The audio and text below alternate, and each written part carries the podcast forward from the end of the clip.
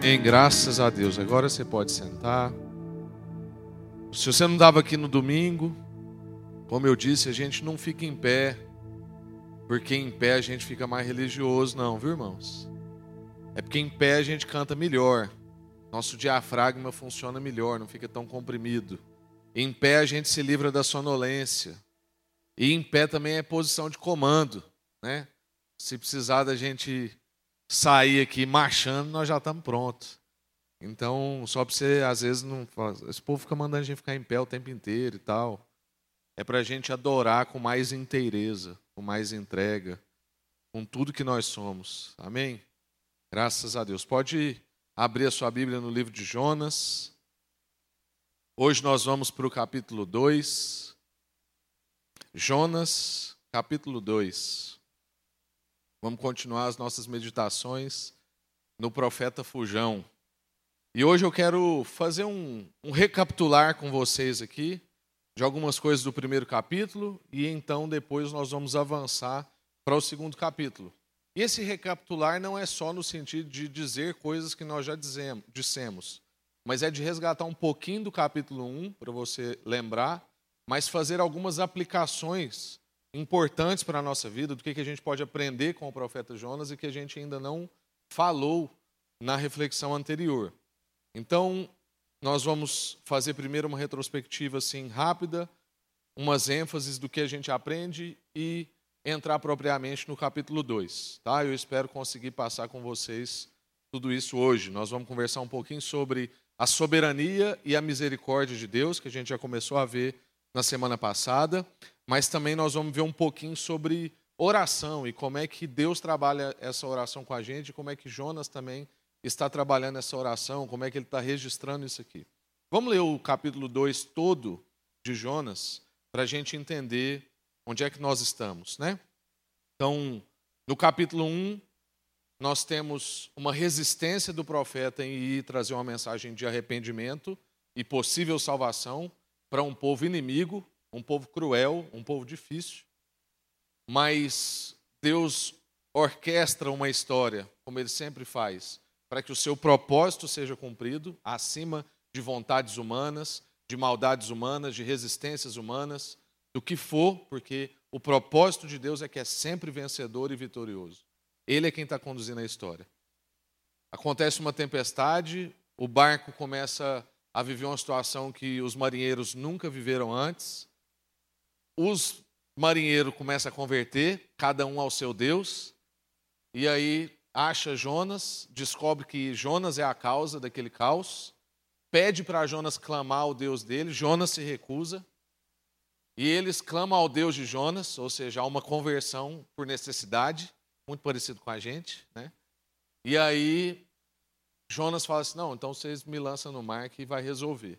E aí Jonas é lançado no mar e a gente entra no capítulo 2. Jonas é lançado no mar, um grande peixe o toma, né? Verso 17 está dizendo aí: O Senhor fez com que um grande peixe engolisse Jonas e ele ficou dentro do peixe três dias e três noites. Entra no capítulo 2 agora. Dentro do peixe, Jonas orou ao Senhor, o seu Deus. Jonas, então, ora ao Senhor, nosso Deus, e disse: em meu desespero clamei ao Senhor, ele me respondeu. Do ventre da morte gritei por socorro e ouviste o meu clamor. Jogaste-me nas profundezas, no coração dos mares. Correntezas formaram um turbilhão ao meu redor. Todas as tuas ondas e eh, todas as tuas ondas e vagas passaram sobre mim. Eu disse: Fui expulso da sua presença. Contudo, olharei de novo para o teu santo templo. As águas agitadas me envolveram, o abismo me cercou, as algas marinhas se enrolaram em minha cabeça. Afundei até chegar aos fundamentos dos montes. A terra embaixo, cujas trancas me aprisionaram para sempre. Mas tu, tu trouxestes a minha vida de volta da sepultura, ó Senhor, o meu Deus.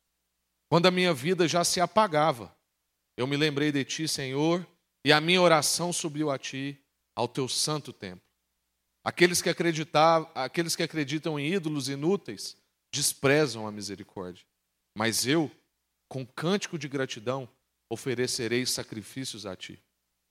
O que eu prometi, cumprirei totalmente. A salvação vem do Senhor. E o Senhor deu ordens ao peixe, e ele vomitou Jonas em terra firme. Amém. Graças a Deus. Irmãos, no capítulo 1, então, como eu estava dizendo, essa questão da soberania e da misericórdia de Deus fica muito evidente para nós.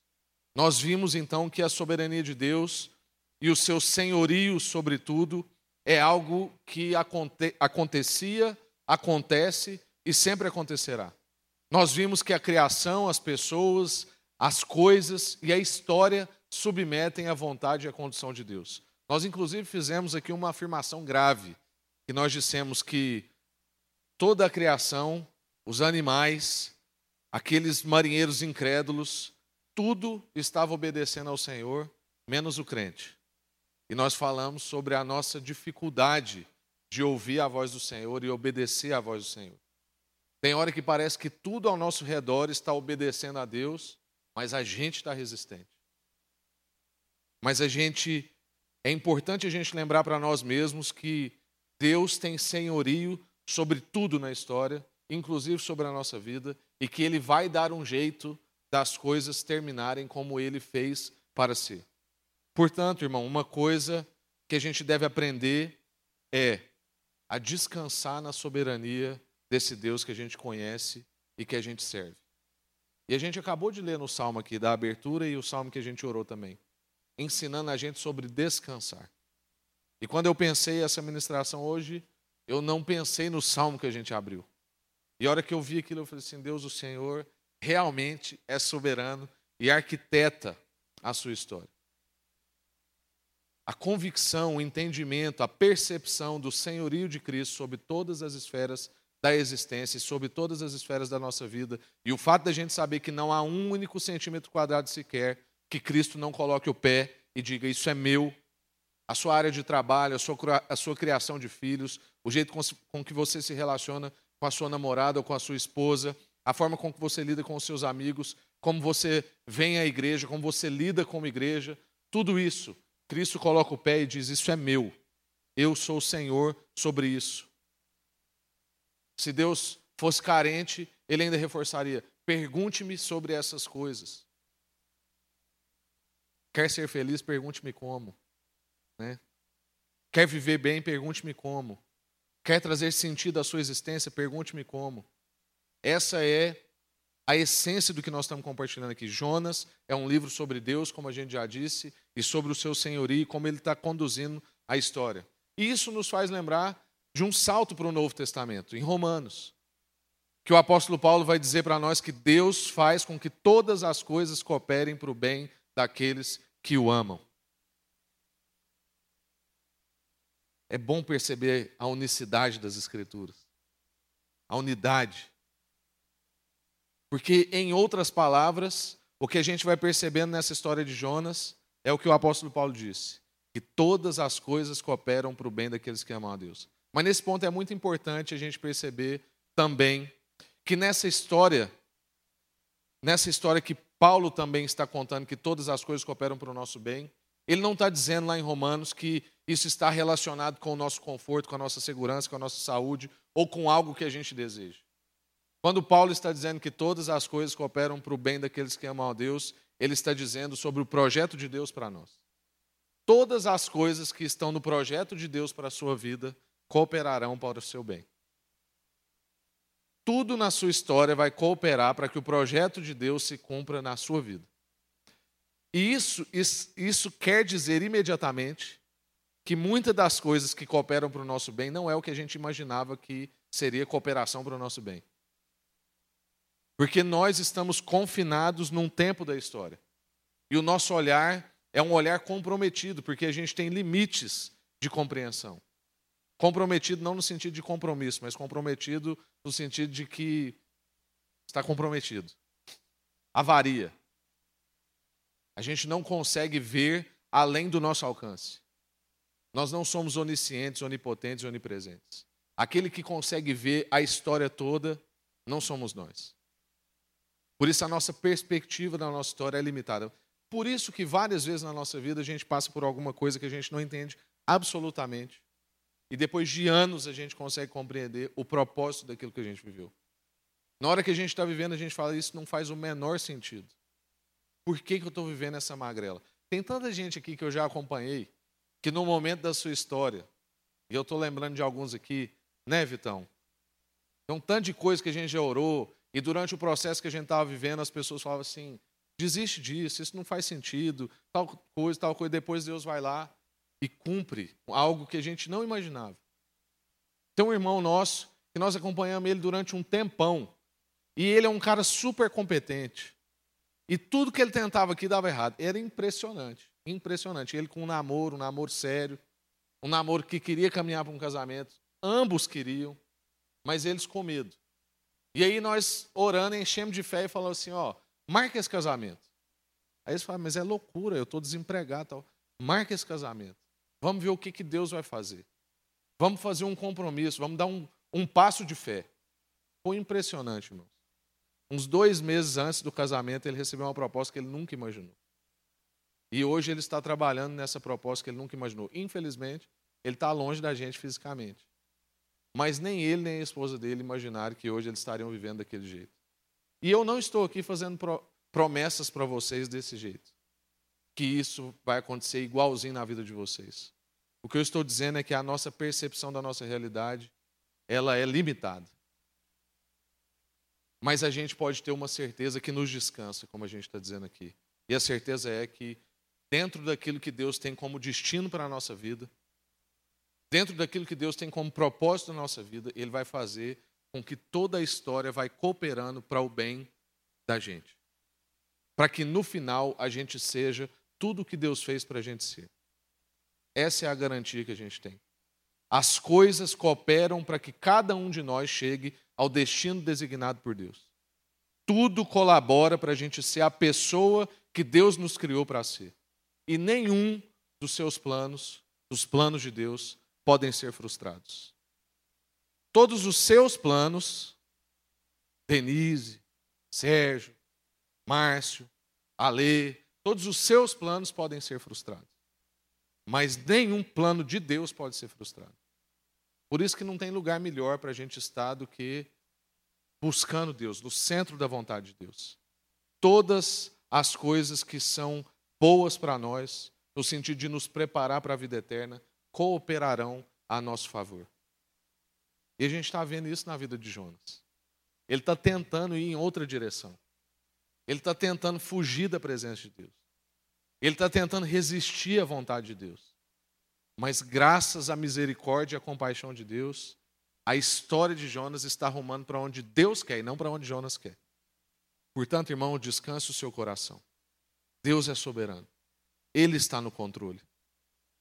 Outra coisa importante da gente entender nesse aspecto da soberania e da misericórdia de Deus, que é importante que a gente aprenda nesse texto de Jonas, é que à luz do que a gente compartilhou na outra semana, eu posso dizer para você: não fuja de Deus.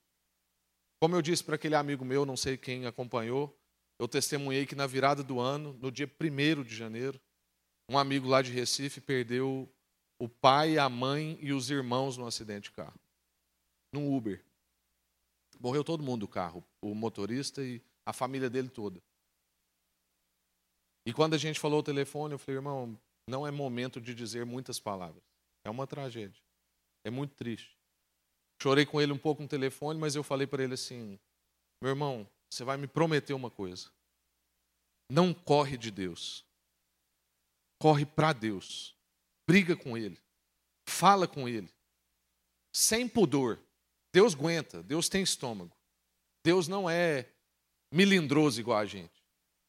Mas não foge de Deus. Não corra de Deus, corra para Deus. Então, irmãos, não fuja de Deus. Não há como fugir da presença desse Deus. Se você sabe o que precisa ser feito, se você conhece a Deus, conhece a sua misericórdia, conhece a verdade, sabe como viver perante essas escrituras, não procrastine, não justifique. Não fuja de Deus. Não, não atrase o que Deus está te pedindo. Tem tanta gente que a gente conhece que fica resistindo à vontade de Deus. Porque está buscando os seus próprios interesses. Porque está buscando a sua satisfação. E mal sabe ele que se ele entrar no projeto de Deus, a satisfação dele vai ser muito maior do que que ele imaginava. Então, irmão, se você conhece Deus, conhece a sua vontade, vem para essas escrituras, viva de acordo. Não se justifique, não procrastine, assuma a responsabilidade com o que você já conhece. Paulo diz, lá em Filipenses, ele vai dizer: cada um viva de acordo com o que já recebeu. Irmão, Deus nunca vai exigir de você que você viva de acordo com o que você não sabe. Então, a pessoa converteu ontem, ele não tem que olhar para o Ricardo, para o Vitão, para o Pedro e falar assim: meu Deus, eu estou tão atrás. Porque Deus não está cobrando ele nessa medida. Mas tudo que ele já sabe de ontem para hoje, ele é responsável. A palavra de Deus o exorta a viver de acordo com o que ele já recebeu. E eu, pelo, pelo dar uma olhada aqui, ó, muita gente que já recebeu muita coisa. E aí surge uma pergunta: Nós estamos vivendo de acordo com o que já recebemos?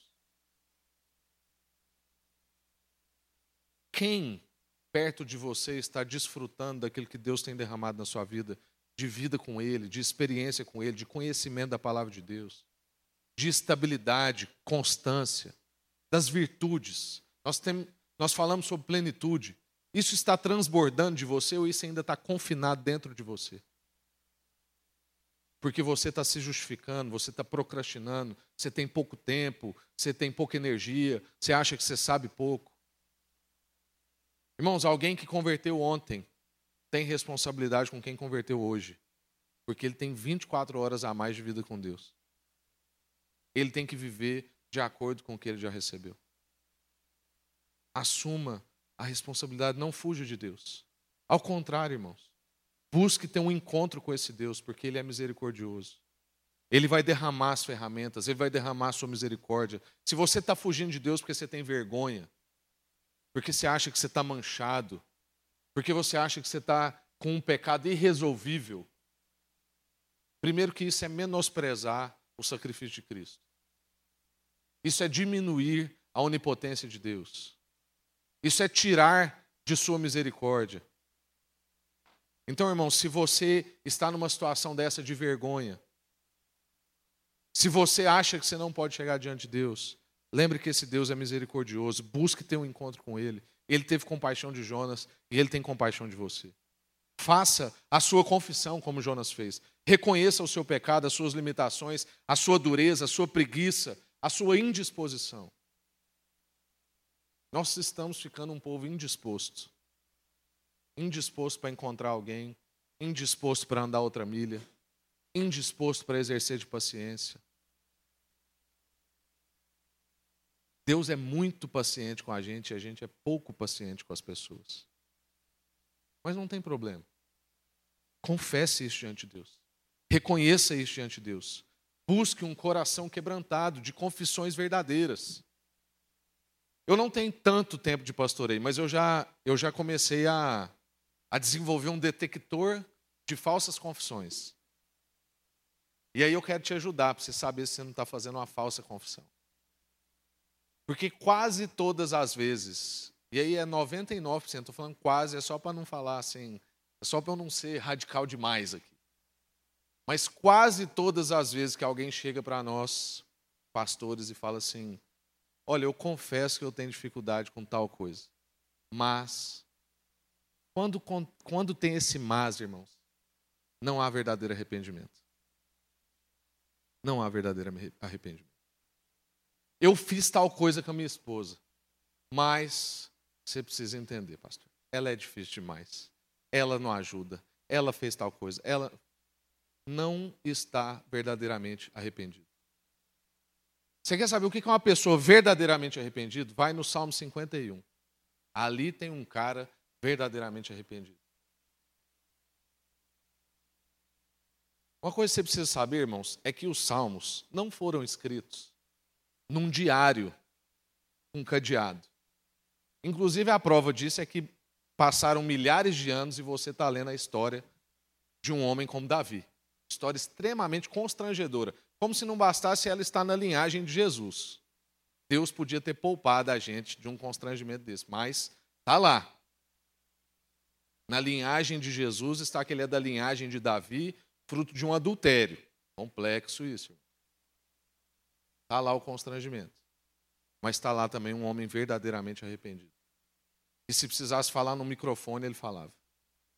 Alguém verdadeiramente arrependido, irmãos, é alguém que, se ele perder tudo, ele sabe que ele merece. Alguém verdadeiramente arrependido, voltando para a nossa, para nossa história, vai dizer como Jonas: Foi culpa minha isso que vocês estão vivendo. Na hora que o povo chamou Jonas para a conversa, Jonas falou assim: É culpa minha. E como se não bastasse, Jonas falou assim: Me joga no mar. Irmãos, se você tiver um coração desse, há misericórdia e compaixão para você. Essa atitude de Jonas é a atitude que será alcançada em misericórdia. É a atitude que diz: pode me jogar no mar, pode me jogar na fogueira, pode me tirar das minhas funções. Eu não sou digno de tê-las. É culpa minha.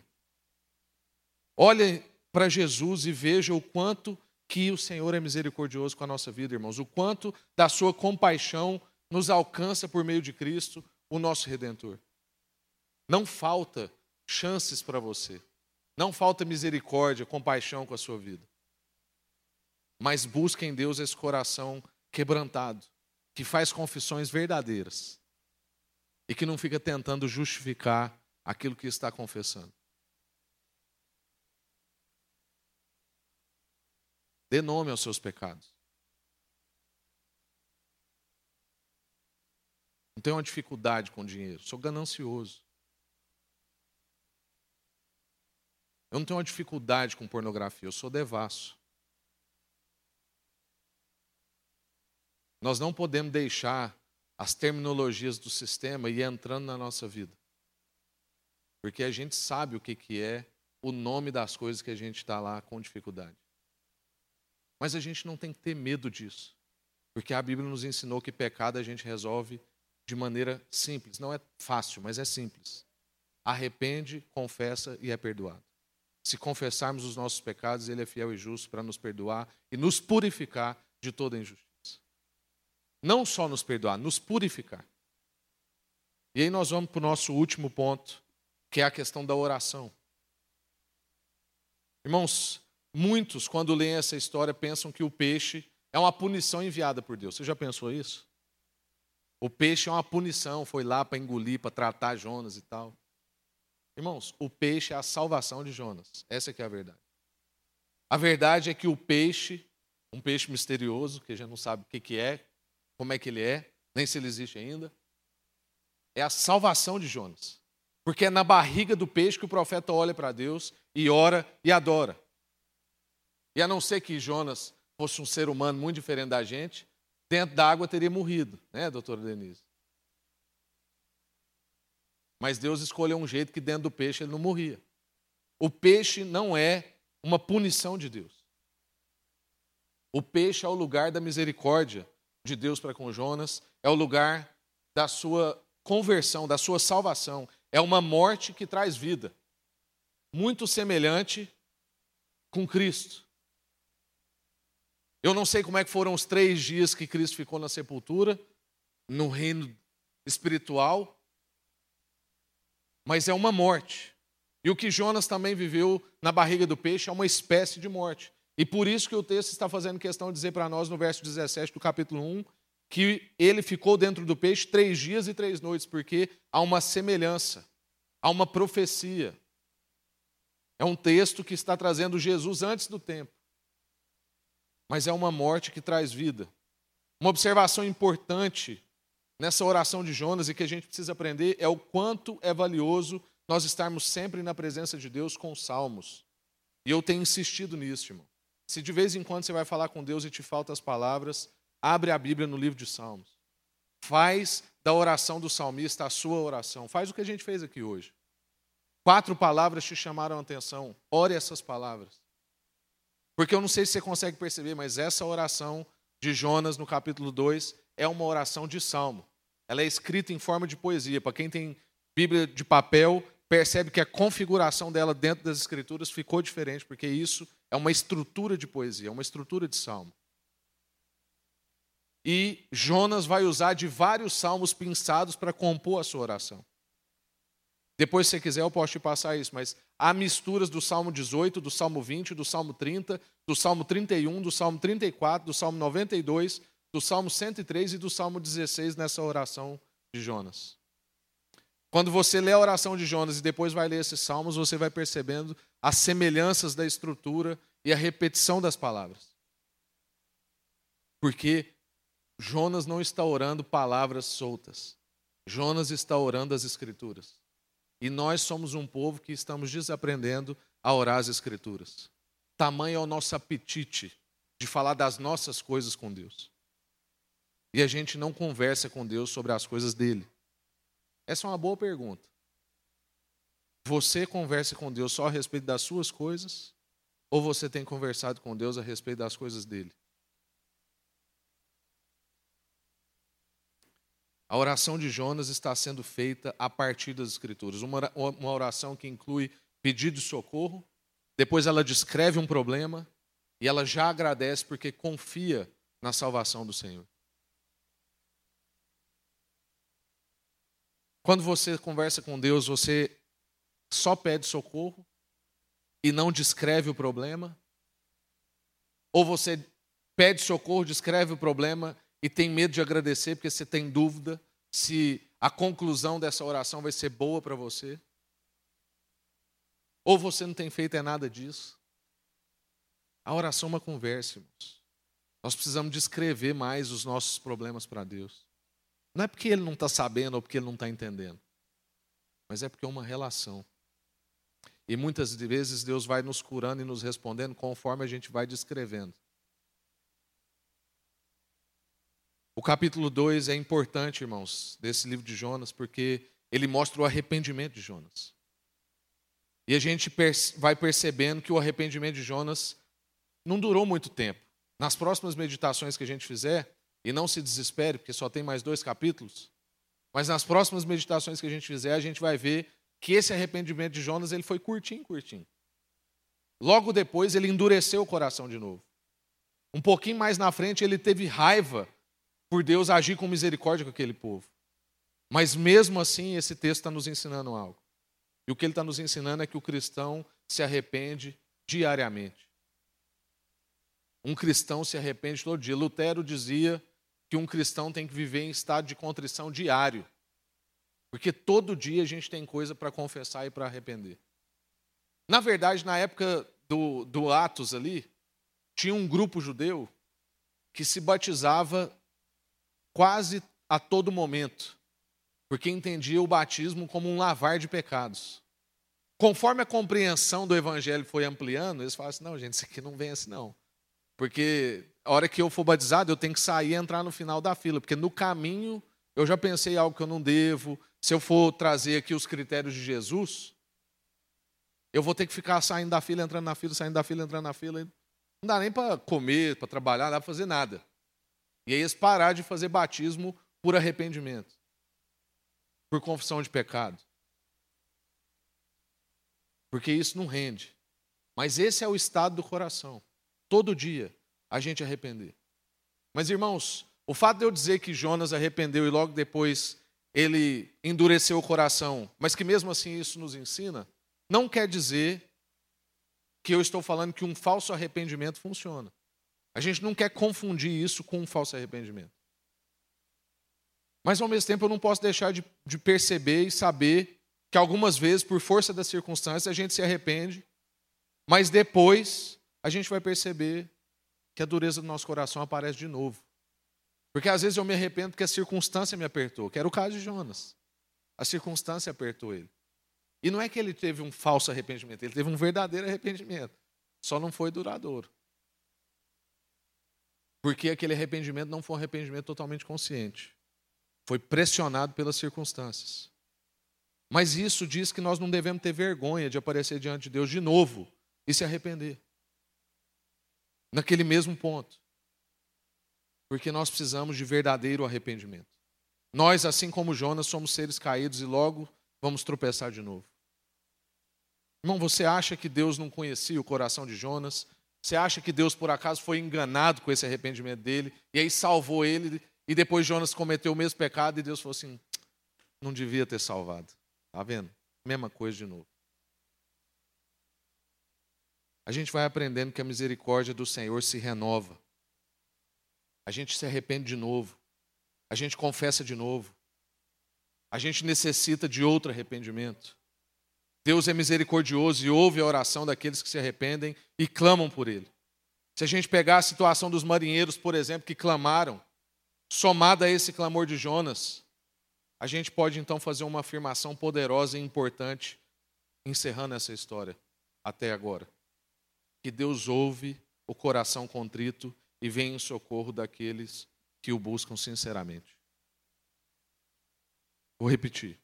Deus ouve o coração contrito e vem em socorro daqueles que o buscam com sinceridade. Essa é uma verdade que a gente pode extrair de Jonas capítulo 1 e capítulo 2 até esse momento. Então, irmãos, eu quero concluir dando uma ordem para você. Descanse. Descanse na soberania de Deus. Esse Deus que a gente está conhecendo e que a gente serve. Lembra do que o apóstolo Paulo nos ensina, que Deus faz com que todas as coisas cooperem para o bem daqueles que o amam. Outra ordem para nós. Existe misericórdia e compaixão para um coração arrependido no Senhor, portanto, ore. Ore. Ore ao Senhor, confesse e arrepende. Deus ouve o coração contrito e vem em socorro daqueles que o buscam com sinceridade. E lembre-se, irmãos, que o capitão daquele barco pediu para Jonas clamar a Deus enquanto Jonas estava no barco. Isso é interessante. O capitão do barco pediu para Jonas clamar a Deus enquanto ele ainda estava no barco. E Jonas não dobrou o braço. Irmãos, estava o caos, o barco estava acabando, uma tempestade nunca vista antes, e Jonas duro. E o que, que eu quero que você saia daqui entendendo? De vez em quando, parece que você está no fundo do mar e você não está entendendo por quê. Mas é porque antes, quando você estava dentro do barco, você não estava quebrantando. E às vezes Deus está te conduzindo para um lugar para você poder olhar para Ele. Então não se assuste quando na sua vida vier tempestades. E logo depois de tempestades, você achava que estava muito difícil já, a coisa piora e você começa a afogar. E você começa a morrer. Jonas usa a expressão de que ele começou a ir ao fundo dos montes. Ou seja, na terra abaixo da água. Jonas estava morrendo se aquele peixe não o engolisse. Já estava misturado em alga, já estava uma bagunça. Afogando. Deus veio na salvação porque, nesse desespero, Jonas resolveu clamar. Então, às vezes, Deus vai usar de ferramentas.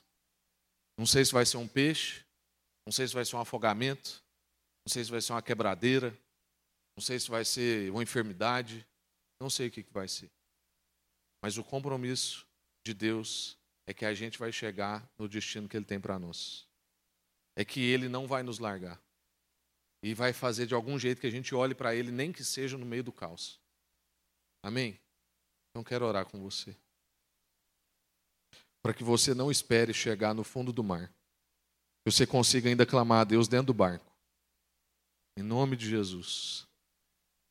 Pai, obrigado por esse dia, obrigado por essa palavra. Obrigado porque o Senhor nos instrui, nos ensina na palavra toda.